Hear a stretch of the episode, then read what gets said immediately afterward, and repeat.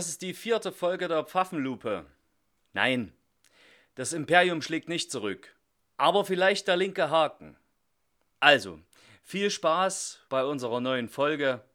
Es geht um eine Partei, die sich derzeit im Bund bei Umfragen um die 7% bewegt und von zwei Frauen geführt wird, nämlich Susanne Hennig-Welsow und Janine Wissler. Die Partei gibt es seit 2007 und ist eine Verschmelzung der SPD-Abspaltung WASG und der Linkspartei PDS.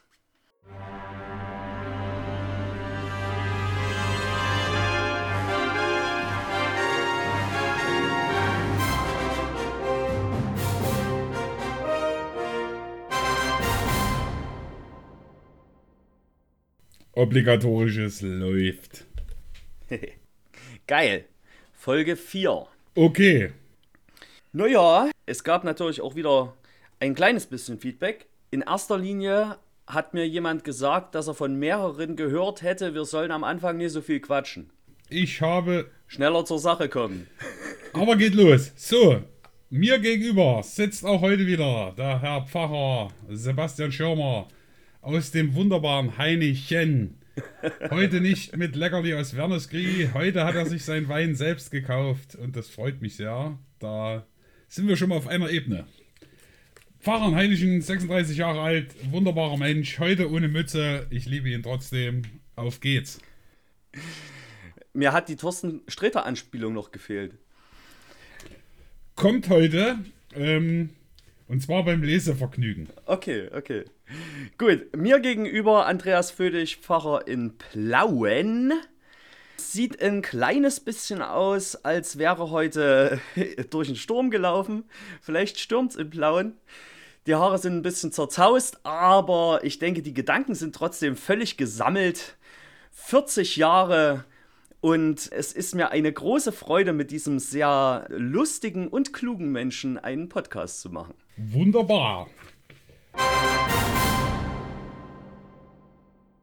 So, Herr Schirmer. Jetzt wieder 100, bei mir sind es 145 Seiten. 145 Seiten Parteiprogramm von einer Partei, die links steht. Ganz links. Links steht. Ganz links. Und ähm, ich möchte äh, zu Beginn dieses kleinen Podcasts anmerken, es wäre interessant gewesen, dazu hat, dazu hat uns die Zeit gefehlt. Es wäre super interessant gewesen, noch das Buch von der Frau Wagenknecht sozusagen mitzulesen. Ähm, denn im Titel ist da ja schon drin ein oder mein Gegenentwurf. Und das mal wirklich ähm, auseinander was denn linke Politik bedeutet und ist, ist ein großes Stück Arbeit. Ich denke aber, wir haben hier mit dem Parteiprogramm genug zu tun, um auch mit Ihnen und euch da irgendwie ins Gespräch zu kommen, dass man da auch die Lust nicht verliert, das zu lesen und darüber nachzudenken.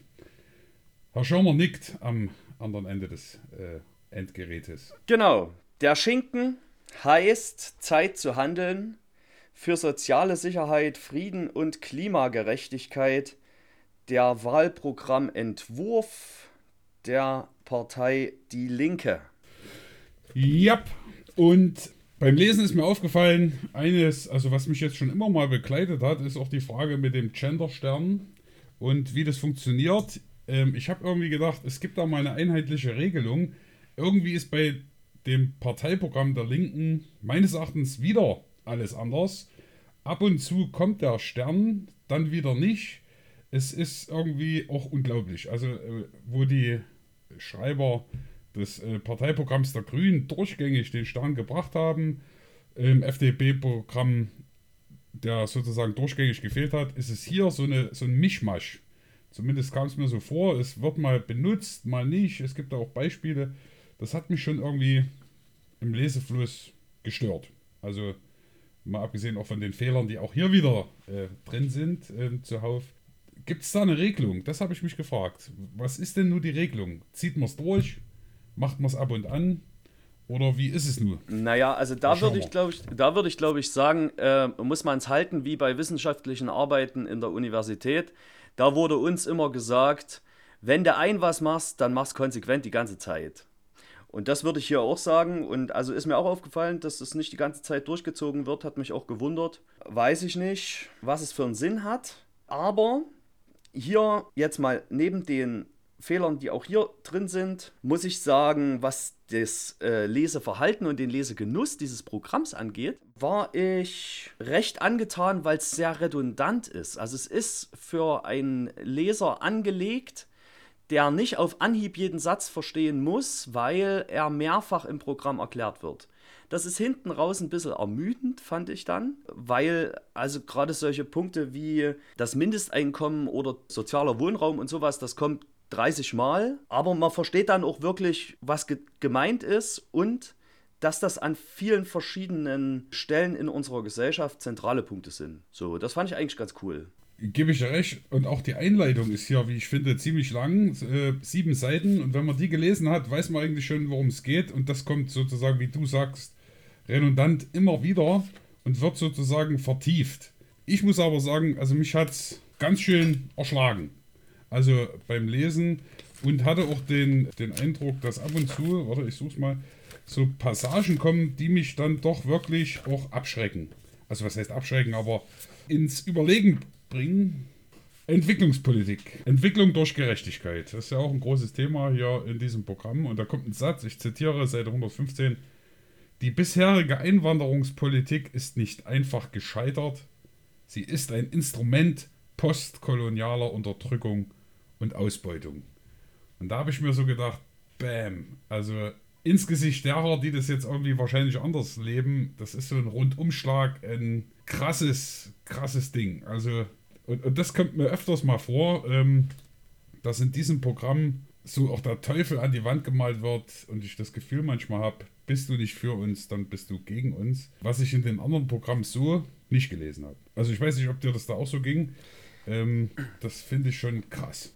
Das stimmt. Das ging mir auch noch an anderer Stelle so, wo es also vielleicht weniger zum Inhalt hatte, dass grundsätzlich an der historischen Stelle was schiefgelaufen ist und man das deshalb anders machen muss, wie jetzt du das mit der Kolonialpolitik gemeint hast, ne? Sondern. Also Ent Ent Entwicklungs-, also sozusagen im, im im Kontext der Entwicklungspolitik, wo man sagt, da wird ja schon viel getan, als wäre da, das, das wird so dargestellt, als wäre das der verlängerte Arm, so, so lese ich diesen Satz, der kolonialen Unterdrückung, alles, was bis jetzt passiert ist. Und das, denke ich, ist ein Schlag auch ins Gesicht für viele, die Entwicklungshilfe mit Herz und Barmherzigkeit tun und wirklich Dinge verändern wollen und machen. Also als wäre das, wie gesagt, der verlängerte Arm der kolonialen Unterdrückung und Ausbeutung. Und das finde ich schon krass, solche Spitzensätze. Ja, das ist ein Programm, ich kann das, denke ich, auch einordnen, ähm, soll wachrütteln, zumindest würde ich das mal unterstellen. Aber in mir führt es dazu eher erstmal eine, eine Ablehnungshaltung oder eine, eine Haltung zu, zu, einzunehmen, zu sagen, nee, nee, also das geht mir zu weit, ich, muss ja erstmal nachlesen und das ist mir zu krass. So. Ja, genau. Und also das meine ich, das äh, ging mir auch bei diesem Programm so immer dann, wenn es um staatliche Umgestaltung ging. Also da wird quasi der Staat wirklich auf links gedreht und das fand ich an manchen Stellen überfordernd und an manchen Stellen auch wirklich, also wie viel es in diesem Programm auch um Enteignung und um in öffentliche Hand Verlegen von Vermögen, von Besitz, von, von Firmen und Dienstleistungen und so geht. Wo ich auf der einen Seite gar nicht so richtig weiß, ob das tatsächlich alles gut ist. Und auf der anderen Seite es aber einfach so viel und so massiv kommt, dass ich den Eindruck bekomme, da bleibt gar nichts mehr von dem Staat, der jetzt im Moment da ist, übrig.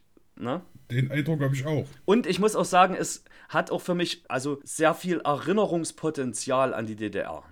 Und sehr viel Forderungen. Du hast vor uns gesagt, ich sehe heute aus, als wäre ich durch einen Sturm gegangen. Ähm, das ist vielleicht ein ganz schönes Bild für dieses Parteiprogramm. Ohne das zu werten, ich hatte das Gefühl, die ersten 120 Seiten, das ist wie so ein Sturm, ja, wie du das schon gesagt hast. Da müssen wir was ändern, das muss Revolution sein. Aber dann zum Schluss legt sich der Sturm so ein bisschen. Also gerade bei dem Thema Kirche, Religionsgemeinschaften, ähm, wird so ein sanfter Ton angeschlagen. Also ganz hinten, wenn es dann darum geht, ähm, das Verhältnis Staat und Kirche, habe ich so den Eindruck, das wird gebraucht. Da müssen wir mal gucken, wie wir auch die jüdischen Geschwister schützen, muslimische Mitbürgerinnen und Mitbürger vor Hass und äh, Übergriffen schützen. dann, dann flaut der Wind so ab. Also das wird dann so sanft. Also das ist mein Eindruck. Ob das jetzt Gesäusel ist, was ich hier ins Mikrofon blase, aber das war so mein Eindruck. Also das geht stürmisch los, revolutionär, aber dann, wo ich immer gedacht habe, na, wann kommen die Kirchen und so, hm, hm, hm. hinten raus kommen sie dann und, und da wird es dann meines Erachtens sehr sachte und sehr auf Partnerschaft angelegt. Ist mein Eindruck. Ob das jetzt der linken Politik mhm. ähm, gerecht wird, weiß ich nicht, aber das war mein Eindruck, wenn ich so lege. Also wenn es dann zum Beispiel um Lobbyisten geht und so, da ist schon, da geht schon die, die Potze ab, aber hinten raus ein bisschen zarter. so habe ich es gelesen, genau.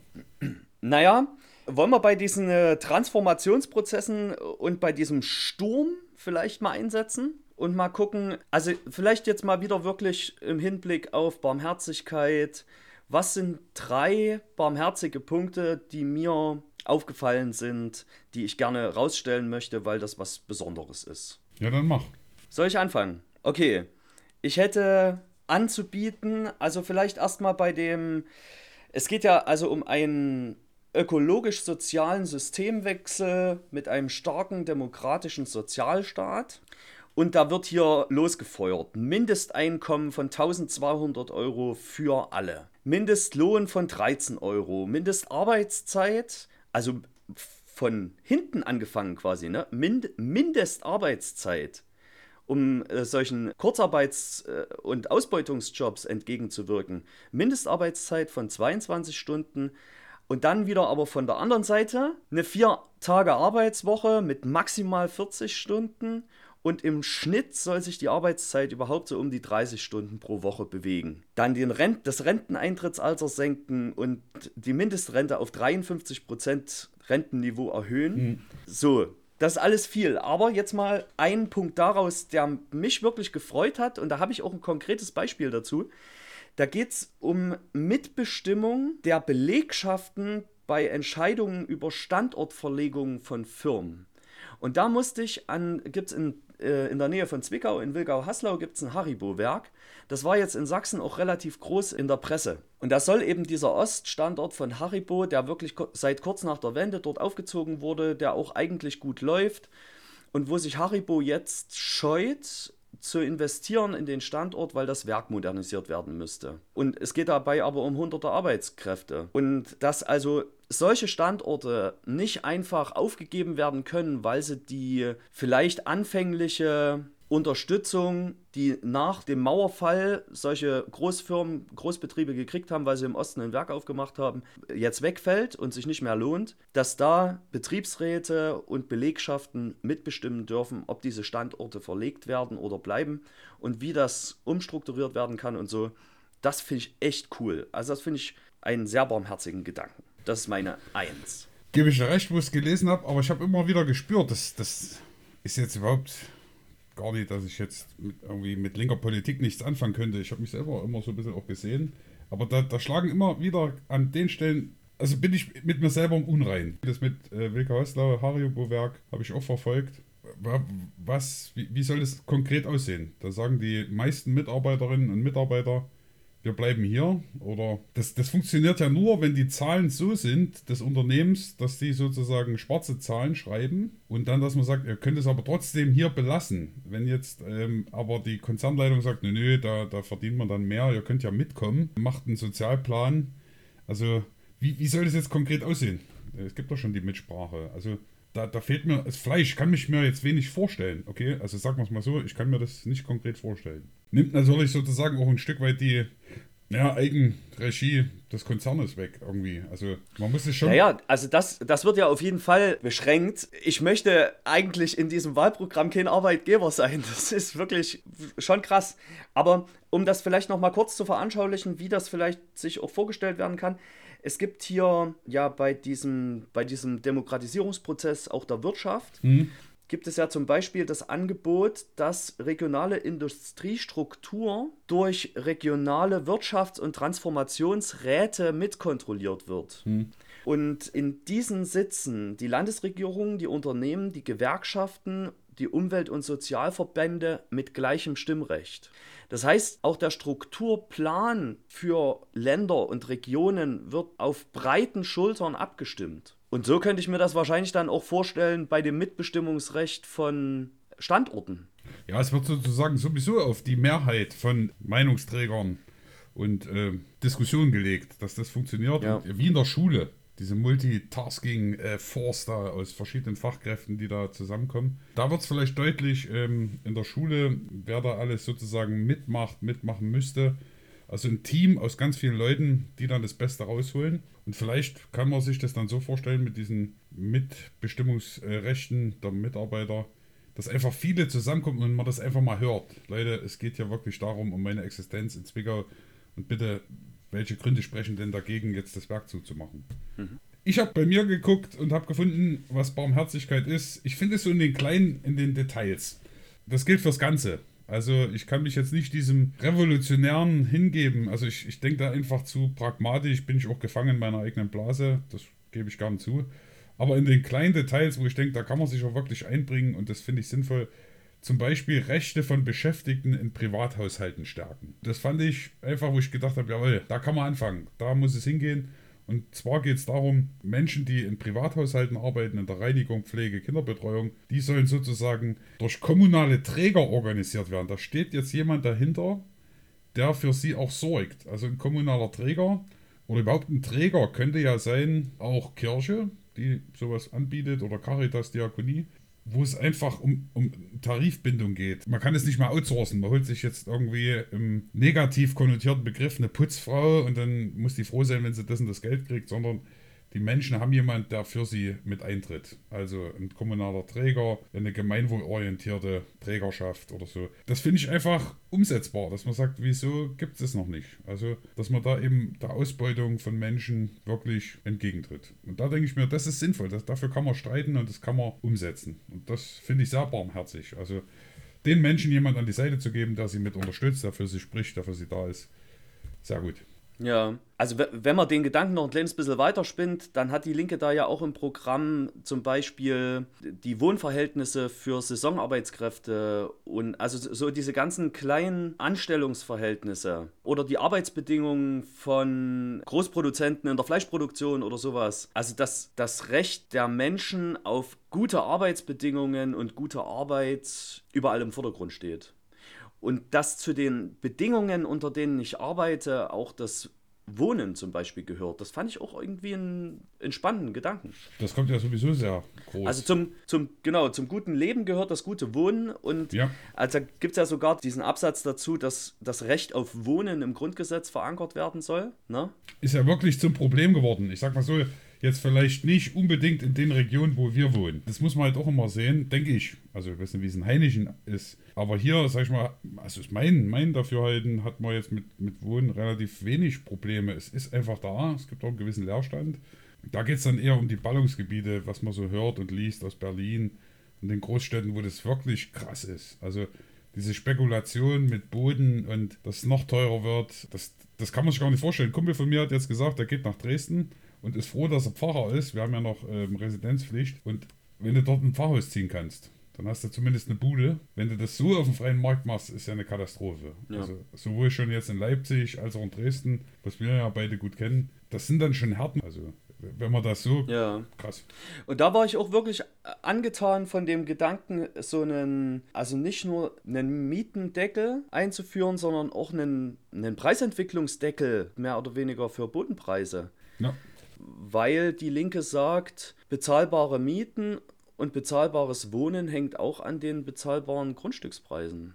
Auf jeden Fall, und die gehen ja durch die Decke. Und ich habe manchmal das Gefühl, gerade wir hatten ja erst die Immobilienblase in den USA. Das ist schon ein Stück her wieder, ne? man, man vergisst auch schnell. Aber also ich kenne viele, die sich Häuser und, und Grund und Boden gekauft haben.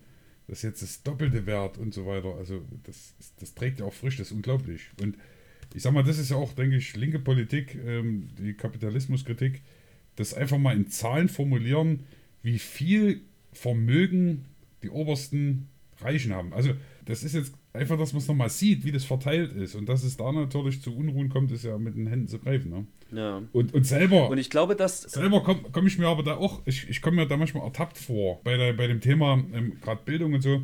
Es gibt eben Kinder, Zitat, so die haben ein eigenes Kinderzimmer und einen eigenen Laptop. Aber es gibt eben auch welche, die müssen sich das teilen. Und da komme ich mir auch ertappt vor, denke ich mir. Das ist mir auch mein Anspruch für meine Kinder, ein eigenes Zimmer und eigener Laptop. Bin ich deswegen schon ein Kapitalist oder äh, das, verstehst du, was ich meine, wenn, wenn ich das lese? Letztens, du hast mich schon mal gefragt, ob ich mich als, als heterosexueller weißer Mann unterrepräsentiert fühle. Ich habe schon das Gefühl, beschleicht mich. Fühlst du dich jetzt als Bildungsbürger überkritisiert? äh, ja, also ehrlich gesagt, ja. Ehrlich gesagt, ja. ja.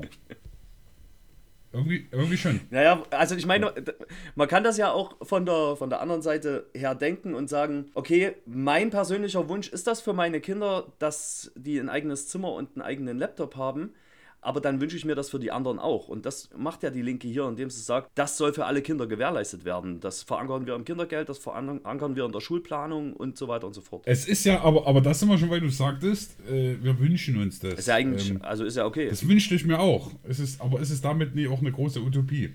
die wirklich auch an ihre Grenze stößt in der Realität. Ich will das jetzt, also das sind so meine Gedanken, die kommen, wo ich mir denke, du hattest das vorhin schon mal erinnert, doch schon ein also, bisschen an so ein zentralistisches System. Das ist es auf jeden Fall und ich glaube, das Programm steckt voller linker Utopien. Das sehe ich schon auch. Also und ob die Gelder, die ausgeschüttet werden sollen pro Kind, die Verlängerung der Arbeitslosengelder, die Erhöhung der äh, Bezüge und sanktionsfreien Arbeitslosengelder und so weiter und so fort, ob das alles wirklich dort ankommt, wo es hin soll, ist, glaube ich, eine andere Frage. Aber es hängt an dem Menschenbild, dass jeder grundsätzlich erstmal ein Recht auf gutes Leben hat und verdient dabei vom Staat unterstützt zu werden.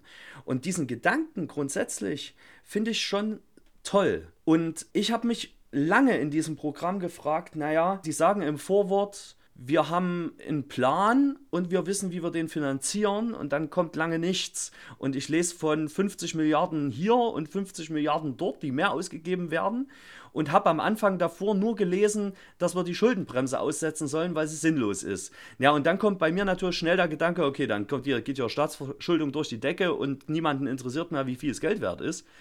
Aber ganz so ist es ja nicht, weil dann kommt das Steuerkapitel. Und da wird ja geplant, so viel Geld einzunehmen, dass es reicht. Ob das dann hinhaut, ne, ist vielleicht auch eine linke Utopie, aber es ist erstmal gegengerechnet. Das Geld wäre da. Genau, das steht am Anfang. Das Geld ist da, wir können es umsetzen.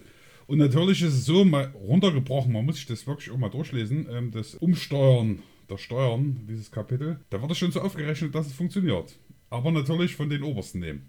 Das ist klar. Also. Ja, ja. ja. Also die Erhöhung der Vermögenssteuer und die Reichensteuer und Erbschaftssteuer und eine Umstrukturierung der Gewerbesteuer und was war es gleich noch? Ach, und eine, eine, Finanztransaktionssteuer. Logisch. Also es kommt ein Haufen Kohle Logisch. rein. Wobei ich ja wirklich, also jetzt mal abgesehen davon, ich bin überhaupt kein Steuerexperte, aber eine Finanztransaktionssteuer halte ich wirklich für eine echt sinnvolle Sache.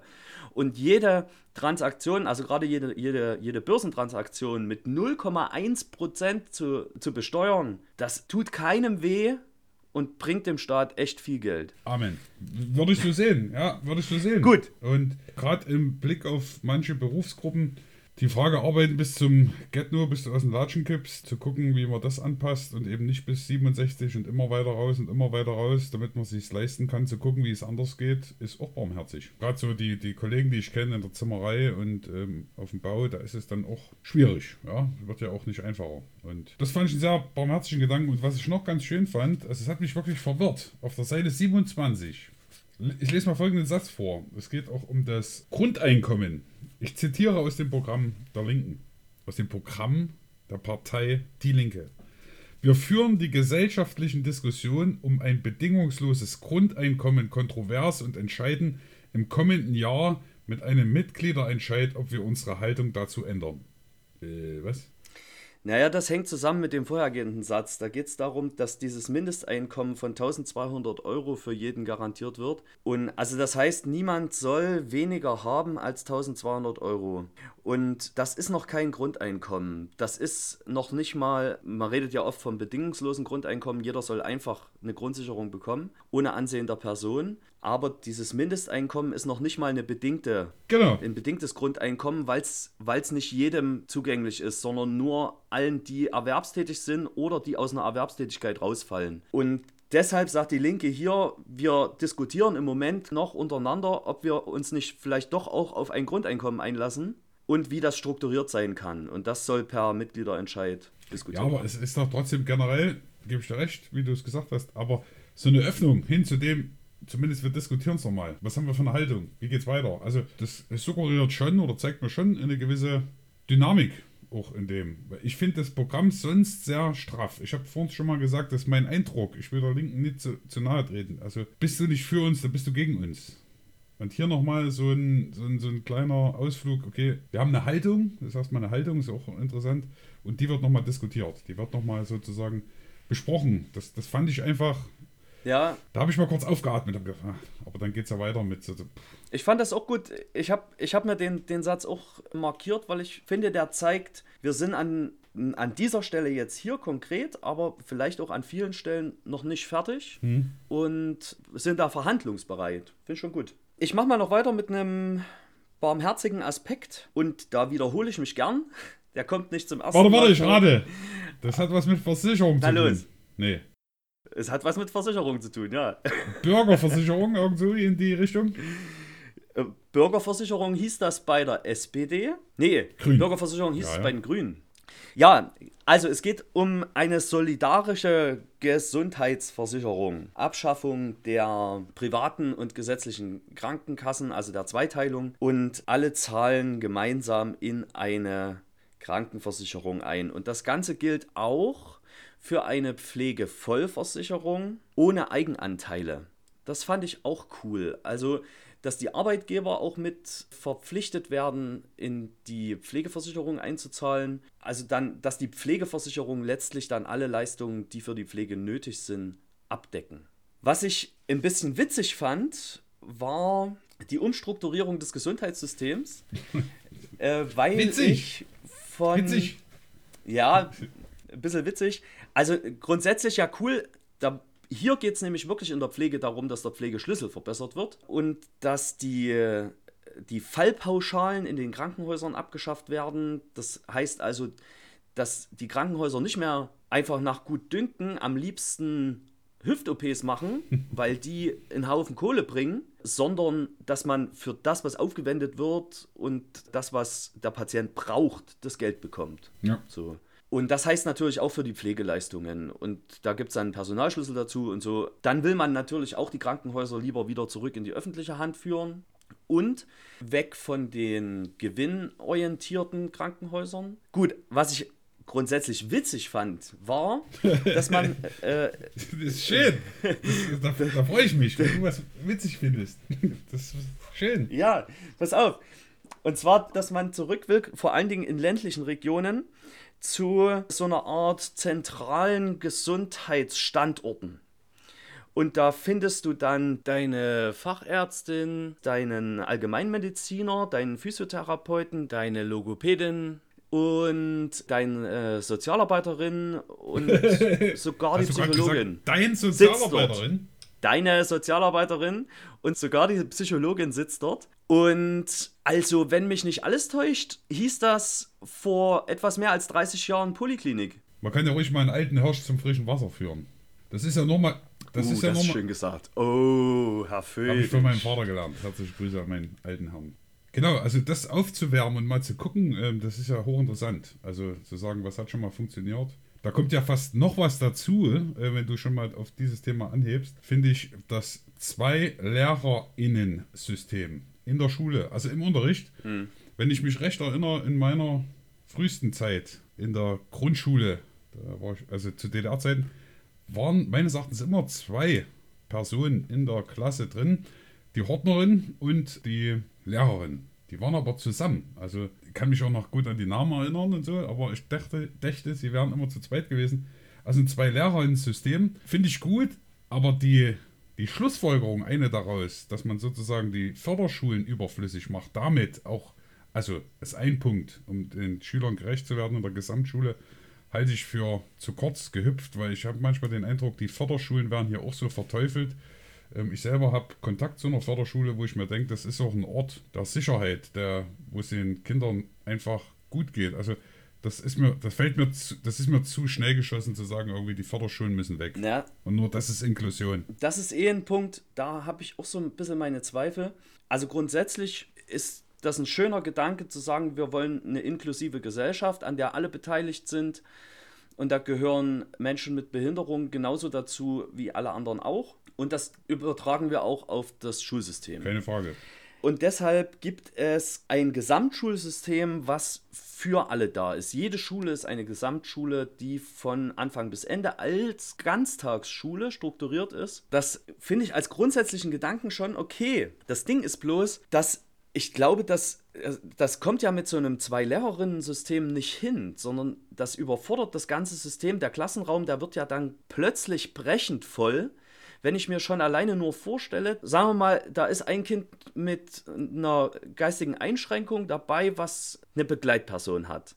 Dann hast du einen Gehörlosen dabei, der hat auch seinen Dolmetscher dabei. Dann hast du noch ein schwer integratives Kind, das hat einen Sozialassistenten dabei und vorne sind jetzt die zwei Lehrerinnen. Das, also, ich weiß nicht, ob das ein cooles Konzept ist. Man müsste jetzt mal Fachleute fragen, was die dazu sagen. Also ich kenne viele Lehrer und Lehrerinnen, die sagen, das Gesamtschulkonzept ist cool. Aber das wäre ja, das ist genau das, der Punkt, der mich immer beschäftigt hat beim Lesen. Lasst uns das doch mal probieren. Das ist eher sozusagen eine Korrektur im System, die man ausprobieren kann, ohne gleich das ganze System zu verteufeln.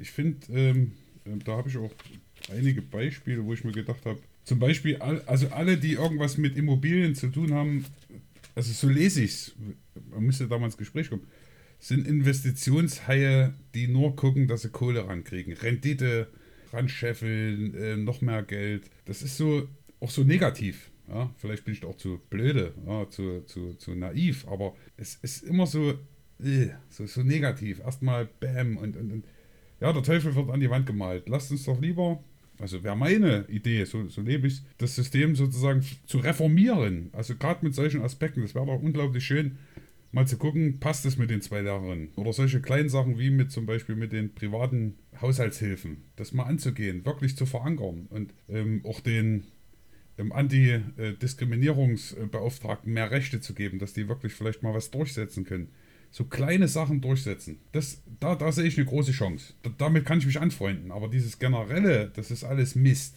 Und äh, wenn dir das aufgefallen ist in diesem Programm, das ist das Erste, was mir aufgefallen ist, bei denen, die wir schon gelesen haben, es wird namentlich eine Partei genannt, die es eigentlich versaut hat. Und hier in dem Parteiprogramm steht eben da die CDU. Und zwar Seite 13. Statt die CDU weiter an, dem, an der Macht zu belassen. So, müssen wir jetzt was anderes machen.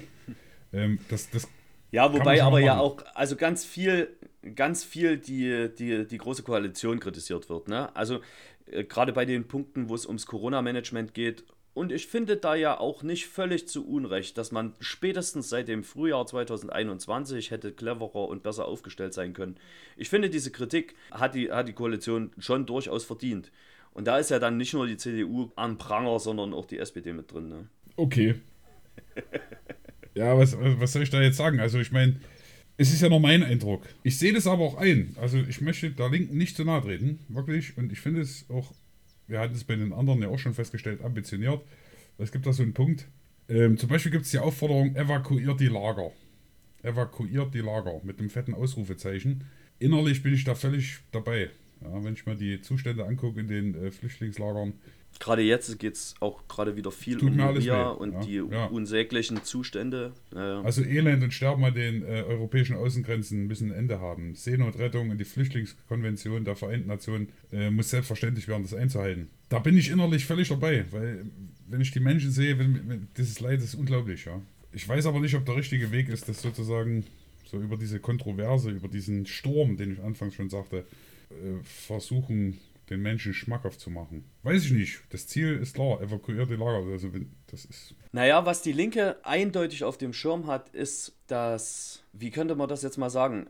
Ich probiere es mal so, dass die Menschen, die auf der Flucht sind, nicht für die Fehler, die in ihren Herkunftsländern gemacht werden und die die Wirtschaftsländer der Welt machen, bezahlen müssen. Auf jeden Fall.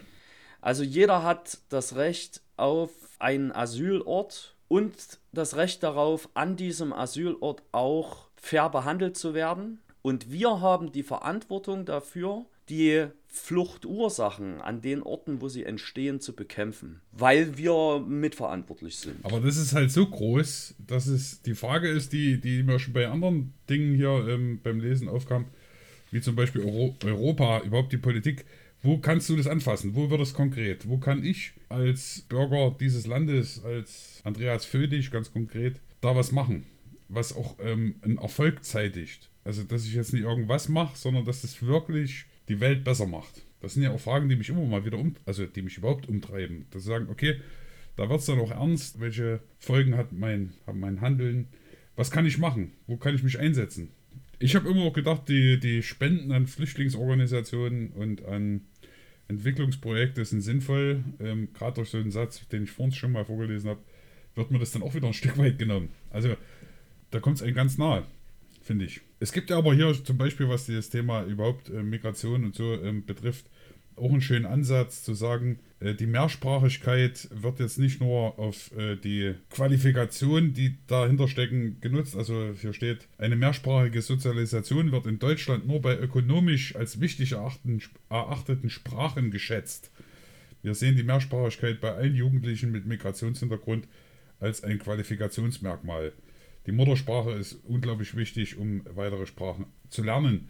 Das ist natürlich auch sprachwissenschaftlich wahrscheinlich hoch sinnvoll, zu sagen, was ist da sozusagen ja. äh, der Mehrwert und wie können die Menschen, die hierher kommen, auch mit ihrer eigenen Muttersprache umgehen. Ohne, also das müssen wir einlernen. Das, das müssen wir nicht ja. einlernen. Das müssen wir lernen äh, zu leben. An der Stelle muss ich auch ehrlich sagen, finde ich auch den Begründungszusammenhang richtig klug. Ja. Der ja, ist nämlich mal also, dass, dass du quasi als Bildungsbürger in Deutschland sagst du ja, oh, mein Kind muss eine zweite Sprache lernen, um auch in der Wirtschaftswelt zurechtzukommen und was weiß ich nicht, ne? um sich Zukunftschancen zu sichern. Und wir sagen jetzt, die Leute, die Deutsch als Zweitsprache lernen, die wachsen ja mit zwei Sprachen auf. Das, was wir als als Bildungsziel, genau. Sinnvoll in der Bildungselite erachten, hm. bringen die Menschen mit, hm. bringen die Menschen mit Migrationshintergrund mit. Ja. Und das nutzen. Sag ich ja, das ist aber. Also, das finde ich klug. Verstehst du, in so einem Punkt könnte untergehen in der Welle und in der Flut dessen, was einem hier entgegenschlägt. Zu sagen, das ist ein Ding, das nehmen wir, also das, das, das sehe ich als umsetzbar an. Top. Ja, schön. Das finde ich richtig gut. Ja, das, also das ist, glaube ich, bei manchen Sachen so, dass auch wenn es um diese Enteignungswellen geht, zum Beispiel gibt es hier einen Punkt, dass man also bei ungenutzten, hm. jetzt weiß ich nicht mehr ganz genau, ungenutzten Wohn- und Gewerberaum oder sowas, dass man da Besetzungen legalisiert. Finde ich, find ich ehrlich gesagt krass. Also ich finde Besetzungen jetzt nicht per se schlecht. Aber auf jeden Fall, wenn ich mich dann bei solchen Punkten abarbeiten muss, bei denen ich unschlüssig bin, wie ich überhaupt da mich dazu verhalten soll, gehen solche schönen Punkte unter, wie, da haben die Linken nämlich von der Kirche gelernt, dass öffentlicher Boden nicht mehr verkauft werden darf, sondern nur noch auf Lebenszeit verpachtet. Das sind wir beim Erbpachtrecht, Erbbaupacht. Das finde ich übelst cool. Ja. ja. Steht ja schon in der Tradition. Ja. Wer den Podcast unter Pfarrerstöchtern hört, äh, hat es ja auch schon mitgekriegt, dass man das dann auch immer wieder sozusagen vergemeinschaftet, das Land. Das gehört Gott. Und dann muss es ab und zu mal wieder im Jobeljahr sozusagen neu vergeben werden. ja. Aber ja, und dass man sich so als, als Staat eine Mitsprache sichert, wie das Land des Staates verwendet wird. Ne? Dass es eben an zum Beispiel an Agrargenossenschaften und Bauern verpachtet wird, damit es sinnvoll in der Landwirtschaft genutzt wird und dass es nicht einfach umgeplant werden kann in Siedlungsland, Bauland, dass auch Grünflächen erhalten bleiben und so. Ja. Das finde ich schon gut. Ich finde es auch, und das, ähm, also man merkt halt hier, dass wir auch auf Themen immer wieder sozusagen ansprechen, die uns schon begegnet sind in den vorherigen Entwürfen, dass wir hier sagen, es gibt eine gesetzliche Personalbemessung für alle Berufe im Krankenhaus und in den Pflegeeinrichtungen. Kann mich gut erinnern, äh, bei der FDP bist du da sozusagen abgegangen wie ein Zäpfchen. äh, wo es gerade um die Pflegeeinrichtungen ging. Hier geht es jetzt um die gesetzliche Personalbemessung. Wie viel wird wirklich gebraucht? Und das ist nicht abhängig von dem Gutdünken oder den äh, Einschätzungen eines Trägers, sondern das wird geregelt. Und das ist ja das, wo ich mir denke, es macht völlig Sinn. Ja? Also in einem Konsens, das irgendwie festzuschreiben, so und so viel brauchst um den Pflegebedarf zu realisieren. Und da steht in der Bemessung für den Pflegebedarf sogar Zeit haben drin. Ja. Einfach nur Zeit haben. Das finde ich toll. Also auch, es sind so, so manchmal so, so, so Wörter, die mir eine kleine Traumwelt aufmachen, wo ich wirklich schwelgen könnte. Zum Beispiel Zeitwohlstand.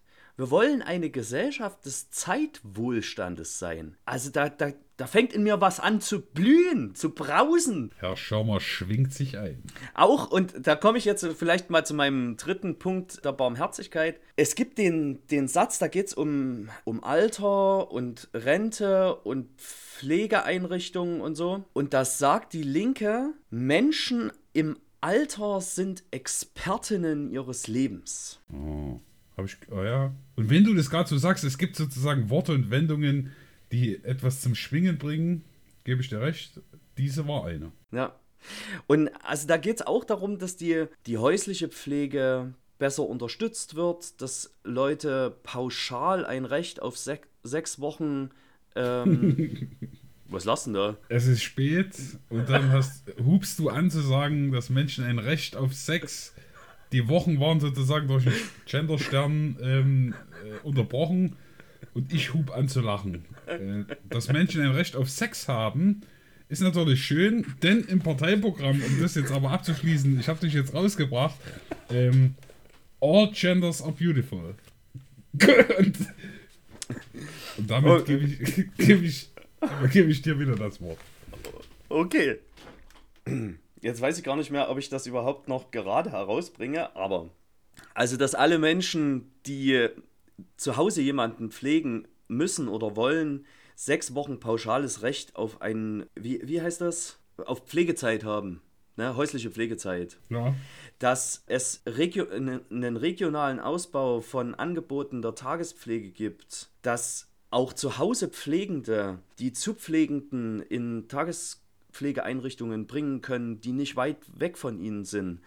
Dass sich Menschen im Alter frei dafür entscheiden können, ob sie vielleicht noch irgendwie äh, ihren Tag in der Pflegeeinrichtung verbringen wollen oder so. Also da geht es auch um den Renteneintritt, wann beginnt mein Alter und wie werde ich berentet. Ne? Und da auch zu sagen, Kehrzeit, das heißt also Zeiten, die ich mit Kindererziehung verbracht habe oder zu Hause in der häuslichen Haushaltspflege verbracht habe, werden in der Rente anders äh, oder mitbemessen. Weiterbildungszeiten, Studienzeiten werden angerechnet. Ja. Und nach 40 Jahren Einzahlung in die Rentenkasse habe ich die Möglichkeit, in die Rente zu gehen. Und wenn das mit 60 Jahren ist, dann ist das mit 60 Jahren. Und dass das auch nicht einfach ins Blaue hineingesagt ist, sondern dass die Linke sagt, wir haben ein Vorbild, nämlich Österreich hat seine Rentenstruktur umgestellt in den letzten Jahren und an diesem Beispiel wollen wir uns orientieren. Heißt auch, dass alle in die Rentenkasse einzahlen, dass es keine kapitalgedeckten Renten gibt. Also das finde ich schon auch wirklich gut und barmherzig, weil man selbst verfügt in seinem Alter sein kann. Auf jeden Fall. Meine ähm, Barmherzigkeit. Ach, äh, und warte, warte, warte, warte, warte, warte, letzter Punkt dazu, weil das fand ich auch richtig, richtig geil dass es Rentenpunkte für freiwilliges Engagement gibt. Ja. Das habe ich auch noch nirgends gelesen. Und dass also Feuerwehrleute oder so, jemand, der sich eben einfach äh, einsetzt, dass das Rentenpunkte gibt. Das finde ich toll. Jetzt hat mir der Herr Schaumer mein Feuerwerk genommen, aber ich zünde noch ein kleines Raketchen hinterher.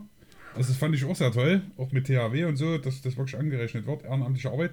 Auszeiten für alle. Also zweimal im Berufsleben eine Auszeit nehmen zu können, das sogenannte Sabbatjahr, ähm, um sozusagen mal auszusteigen, mit einem Rückkehrsrecht verbunden, eine neue Perspektive auf seinen Job zu finden. Also das macht einfach auch Sinn. Zwar kann ich mir das in allen Berufsgruppen vorstellen. Also auch ein Zimmermann, der die ganze Zeit nichts anderes sieht, ähm, dem das freizustellen, zu sagen, guck mal, tritt mal einen Schritt zurück. Da sieht seine Arbeit, sein Arbeitgeber mit ganz anderen Augen. Davon bin ich fest überzeugt, dass das dazu beiträgt, dass ihm einfach besser geht und auch neue Impulse mit reinbringt. Also das finde ich spektakulär.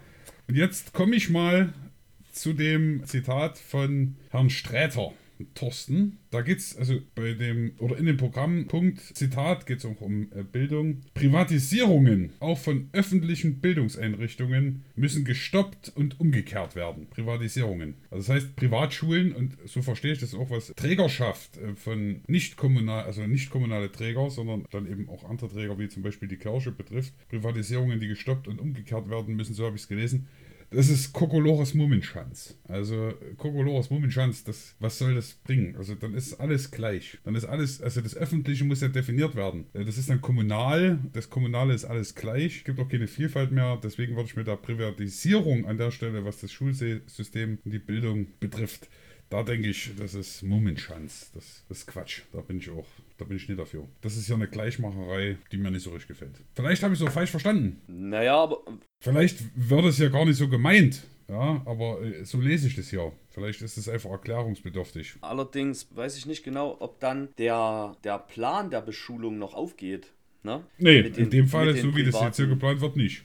Ja, nee. genau. Und wenn du dann eben sagst, es gibt einen Standard, dann müssen auch alle diesen Standard erfüllen und das kannst du am besten garantieren, indem du alles aus der öffentlichen Hand regelst. Aber das ist dann eben schon wieder ziemlich eindimensional. Ja, also das muss man, glaube ich, schon auch einfach sagen, auch wenn mir das vielleicht nicht so leicht über die Zunge geht, aber die Individualisierung weicht hier einer Kollektivierung. Wobei natürlich ähm, auch das ein barmherziger Gedanke sein kann. Also die Individualisierung treibt ja auch Früchte, die Menschen auch, und da sind wir bei dem nächsten Punkt, ähm, an ihre Grenzen treibt. Alles musst du selber entscheiden, bist für dich selber zuständig. Es ist natürlich schon eine große Gefahr an der krassen Individualisierung. Du musst alles selber entscheiden, bist für dich selber verantwortlich.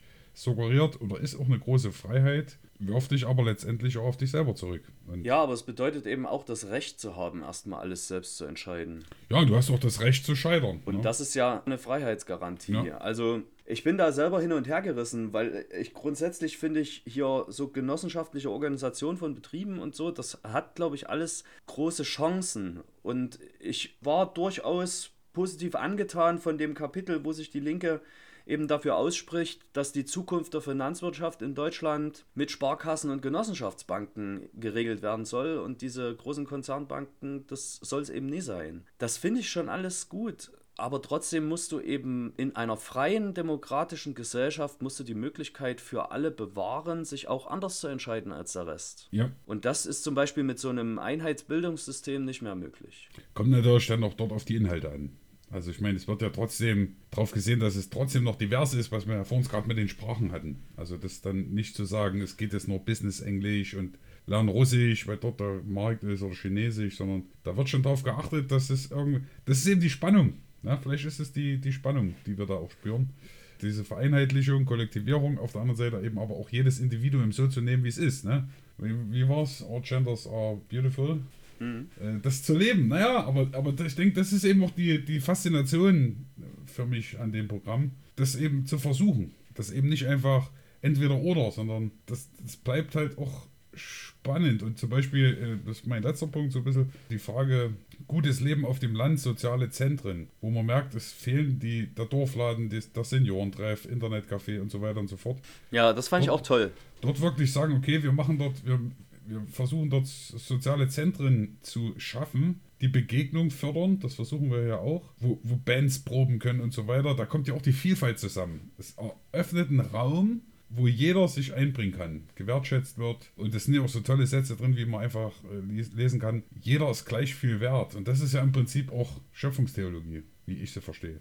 Ja. Du, ja. du hast einen Namen von Gott, du bist genauso wertvoll wie die anderen. Und es gibt halt aber doch viele, denke erlebe ich, die sich eben auch aus dieser Ordnung rausstellen. Und dann ist immer die Frage, wie man damit umgeht. Es gibt ja auch ganz viele Sachen, die in den anderen Programmen nicht so de detailliert sind. Zum Beispiel die Frage der Polizei. Das kommt sozusagen hinten raus nochmal am Ende des Programms. Weniger Kasanierung, bürgernähere Polizei und so weiter und so fort. Das, den Korbgeist sozusagen da auch ein bisschen brechen und die Polizeigewalt und individualisieren. Ähm, da, da steht einfach mehr drin als in den anderen Programmen. Liegt auch wahrscheinlich daran, dass die Linken wahrscheinlich mehr auf Demos sind, wo sie mit der Polizei in Berührung kommen. Äh, wie man ja auch in Leipzig sieht oder so. Weiß ich nicht. Aber ich will noch mal kurz zu diesen regionalen Zentren, weil ich das wirklich, also das finde ich einen sehr charmanten Gedanken, einen Ort zu haben, der mir garantiert, dass es eine Post und eine Bank gibt und der Raum bereithält für andere Möglichkeiten. Und wenn sich das Dorf miteinander organisiert, auch einen Dorfladen haben kann und so weiter. Aber also das kostet ja auch einen Haufen Geld. Das kostet den Staat auch einen Haufen Geld. Und ich frage mich, das frage ich mich auch nicht erst seit gestern, weil ja also Kirche ist ja an vielen Orten der letzte verbliebene öffentliche Player. Ob das nicht auch eigentlich eine Verantwortung von Kirche ist, sowas zu sein, so ein soziales Zentrum in den Orten, wo nicht mehr viel ist. Wir können natürlich jetzt nicht garantieren, dass es eine Bank und eine Post gibt, das nicht. Aber wir haben wir haben Räumlichkeiten, wo Bands sich treffen können, wo auch ein kleiner Dorfladen möglich wäre oder so. Vielleicht, weiß ich nicht, ist das auch clever, sich da dem ganzen Ort noch viel mehr zu öffnen als Kirche und zu sagen, wir sind nicht nur für unsere Mitglieder da, sondern wir sind für die ganzen Orte da. Und wir sind kommunale Zentren, regionale Dorfzentren, wie auch Aber das Versuchen, das naja. Aber das ist nur so eine Überlegung am Rande. Nee, nee, gut. Also man muss ja, also ich denke, man sollte auch lernen aus dem, was man hier liest. Ähm, und was mitnehmen, auf jeden Fall. Und das denke ich genau, denke ich auch. Das sind wir ja auch dran. Also, wenn das eine Aufgabe ist, können wir das gern versuchen, die Tat umzusetzen. Gerade in Heinichen, ich weiß jetzt nicht, wie es dort genau aussieht, aber dass die Kirche Räume öffnet. Denn ich denke, wenn sich Menschen begegnen, sich aussprechen können, ist das schon auch eine große Sache. Ist auch, ähm, ist auch hier im Parteiprogramm, wird auch von der guten Nachricht gesprochen. Das hat mit uns jetzt nichts zu tun, aber also das zu öffnen. Zumindest denke ich, bist du da auch so ein Typ dafür, der sagt, das, da bin ich dabei. Also, wo sich das Evangelium ereignet. Und da müssen wir uns nicht müssen wir uns ja auch nicht ver verbiegen. Das ist soziale Arbeit. Tatsächlich gehe ich auch schon länger mit solchen Ideen schwanger. Man muss es halt dann auch irgendwie umsetzen und braucht dazu auch ein bisschen Leute. Aber ja. Ja. Ähm, wir müssen mal ein bisschen auf äh, die Zeit und aufs Ende gucken. Ich will mal noch eins sagen, was mich echt na, fast ein bisschen umgehauen hat in diesem Programm. Ich finde, das linke Programm ist grüner als die Grünen. Hört, hört. Die nennen das hier selber, wie heißt das? Der linke New Green Deal. Der linke Green New Deal. Und da ist also sozialökologische Investitions- und Zukunftsprogramme gibt es da. Und ist zum einen äh, enthält das die Mobilitätsrevolution. Das hatten wir so in der Form auch noch nicht. Da gibt es auch einen Mobilitätspass, so einen 365-Tage-Pass und so. Hm. Aber perspektivisch soll Bus und Bahn zum Nulltarif erhältlich sein für alle Nutzenden. Dann will man, dass die Europäische Zentralbank Kreditprogramme auflegt, die die Mitgliedstaaten zum klimaneutralen Umbau befähigt bis 2040. Gut, die Einzelheiten will ich jetzt gar nicht alle aufzählen, sondern das grüne Programm hat ja auch unglaublich viele solche maßgeblichen Punkte gehabt. Aber hier zum, zum Beispiel, wenn wir, wenn wir schon einmal dabei sind, behalten wir es auch bei Tempolimits. Gibt es hier auch 130, nee 120 auf Autobahnen, 80 auf Landstraßen und 30 in allen Städten. Ortschaften, genau. Ortschaften. Und und das hat zum Beispiel die, äh, die Grünen hatten das nicht so ausführlich. Es gibt hier ein ganz ausführliches Kapitel zum Tierschutz. Mhm. Also mhm. zum Beispiel sowas wie Verbot von Fellhandel. Verbot von Einfuhr von Jagdtrophäen, dann Tierversuche abschaffen. Daunen dürfen nicht von lebenden Tieren gewonnen werden. Echte Pelze von Tieren werden verboten. Und also Versiegelung von Böden soll verringert werden. 50% der Schutzräume des Meeres müssen aus der wirtschaftlichen Nutzung rausgenommen werden. Und also, Aber Daunen von lebenden Tieren, hä? Also ich meine, also wenn man es schon liest, kriegt man doch eine Meise. Was ist das denn? Hast du dich schon mal appelliert? Ja, aber. Nee, so wie es aussieht, nie. ja, habe ich, hab ich tatsächlich schon mal. Ist es vergleichbar? Mm, ich glaube, das Daunenrupfen tut mehr weh. Noch mehr? noch mehr, ja. Ja, wir, das ist vielleicht ein bisschen scherzhaft, aber dass es sowas noch gibt, ist mhm. unsäglich. Ja, da gibt jeder, der ein bisschen Herz für Tiere hat, doch den Linken hier 100% recht, was sie da alles aufführen. Was alles für Missstände gibt, ist unglaublich. Ja. Ich habe dich rausgebracht, tut mir leid. Nee, aber. Grüner als die Grünen. Ja, was mich einfach überrascht hat, dass da, also zumindest für mein Gefühl, jetzt erstmal noch mehr Punkte drin waren, die ich im grünen Programm so nicht entdeckt hatte. Hm. Vielleicht auch überlesen habe, weiß ich jetzt nicht genau, aber ja.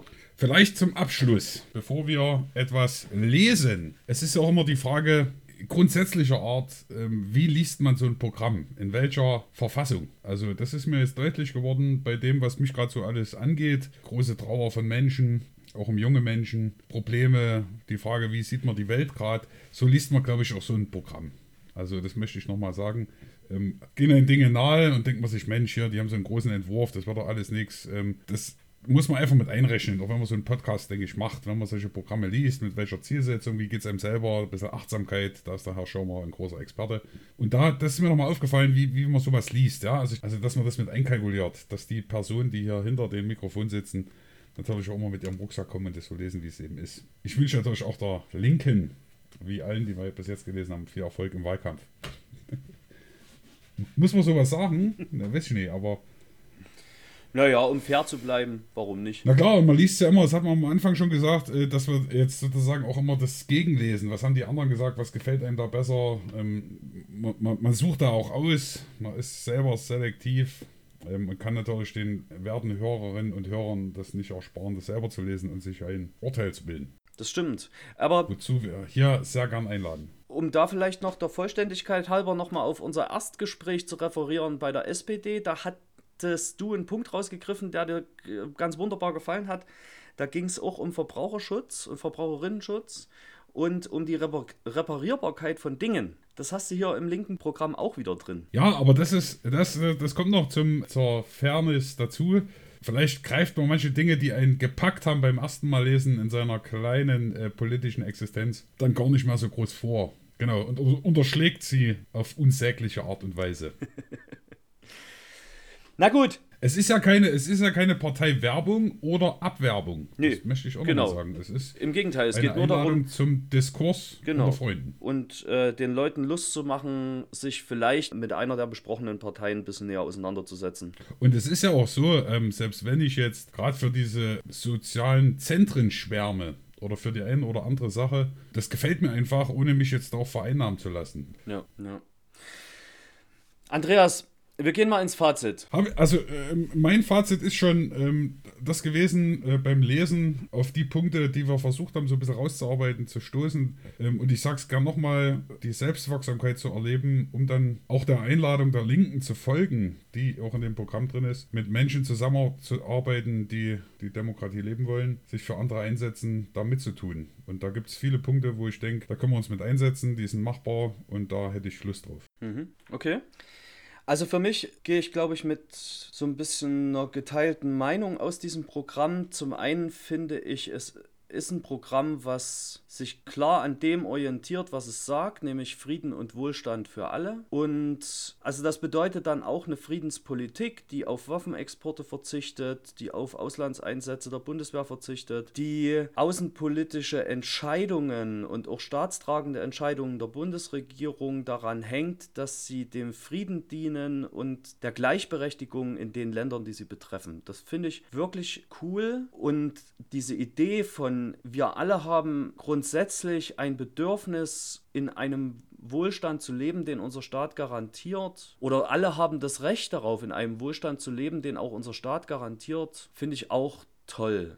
Aber auf der anderen Seite, weiß ich nicht, wenn der, wenn der Staat quasi alles in die Hand nimmt, also wenn die öffentliche Hand so viel tun muss und alles kommunalisiert und verstaatlicht wird und überall eingreift, da habe ich auch meine Bedenken, ob das funktioniert. Und also das möchte ich vielleicht schon auch nochmal sagen, für alle in den neuen Bundesländern lebenden Menschen hat die Linke ein sehr, sehr großes Herz. Also es gibt echt ein, ein eigenes großes Kapitel für die Gerechtigkeit gegenüber den Menschen, die in Ostdeutschland leben. Da geht es auch darum, dass aufgearbeitet werden soll, was nach dem Mauerfall schiefgelaufen ist in Ostdeutschland, also in den neuen Bundesländern. Und dass Rentenniveaus und Lohnniveaus angeglichen werden. Also da setzt man sich schon massiv ein. Das kommt noch dazu zum Fazit, dass gehandelt werden muss an vielen Stellen und korrigiert werden muss, steht für mich außer Frage. Äh, Wenn ich schon sowas lese, Zitat, für das Jahresgehalt eines DAX-Vorstandes müsste eine Pflegekraft in Deutschland über 156 Jahre arbeiten. Das wird krass dargestellt, ja, und jetzt muss man sich dazu verhalten. Das ist eben eine Realität. Wie geht man damit um? Ja. Wenn es einen nicht kalt lassen soll und man sich überlegt, wie kann man die Welt ein bisschen gerechter machen und doch ein bisschen, ja, auch theologisch zum Reich Gottes beitragen. Also, das ist eben die, die, große Spannung. Ja. Ein Text aus der Tradition oder aus der Bibel zum Schluss. Ja, schauen wir vielleicht. du hast einen? Ja, ein, wie ich finde, sehr schönes Lied, äh, was das, denke ich, auch mit aufnimmt, von Peter Strauch aus dem Buch Singt von Hoffnung.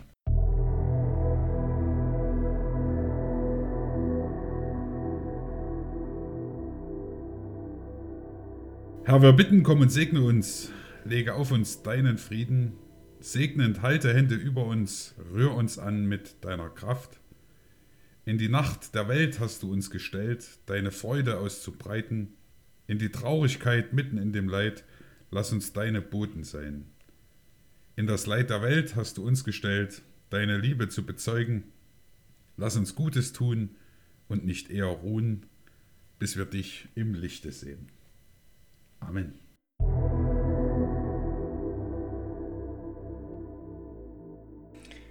Schön, da äh, habe ich direkt Erinnerungen an meine Christenlehrerzeit. Das haben wir rauf und runter gesungen. Herr Schaumer schwenkt gerade um ins 18. Jahrhundert.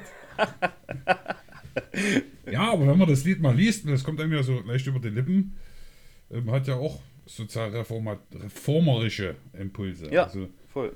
Da nicht zu ruhen, sondern den Segen Gottes äh, zu erbitten, um ihn weiterzugeben, der lebensdienlich ist für andere. Also. Das war die vierte Folge der Pfaffenlupe. Wir hoffen, ihr hattet Spaß beim Hören, seid ein Stück vorangekommen in der Qual der Wahl und wir bedanken uns, dass ihr uns zugehört habt und freuen uns darauf, euch wieder begrüßen zu können bei der Pfaffenlupe. Macht's gut, bleibt gesund und behütet.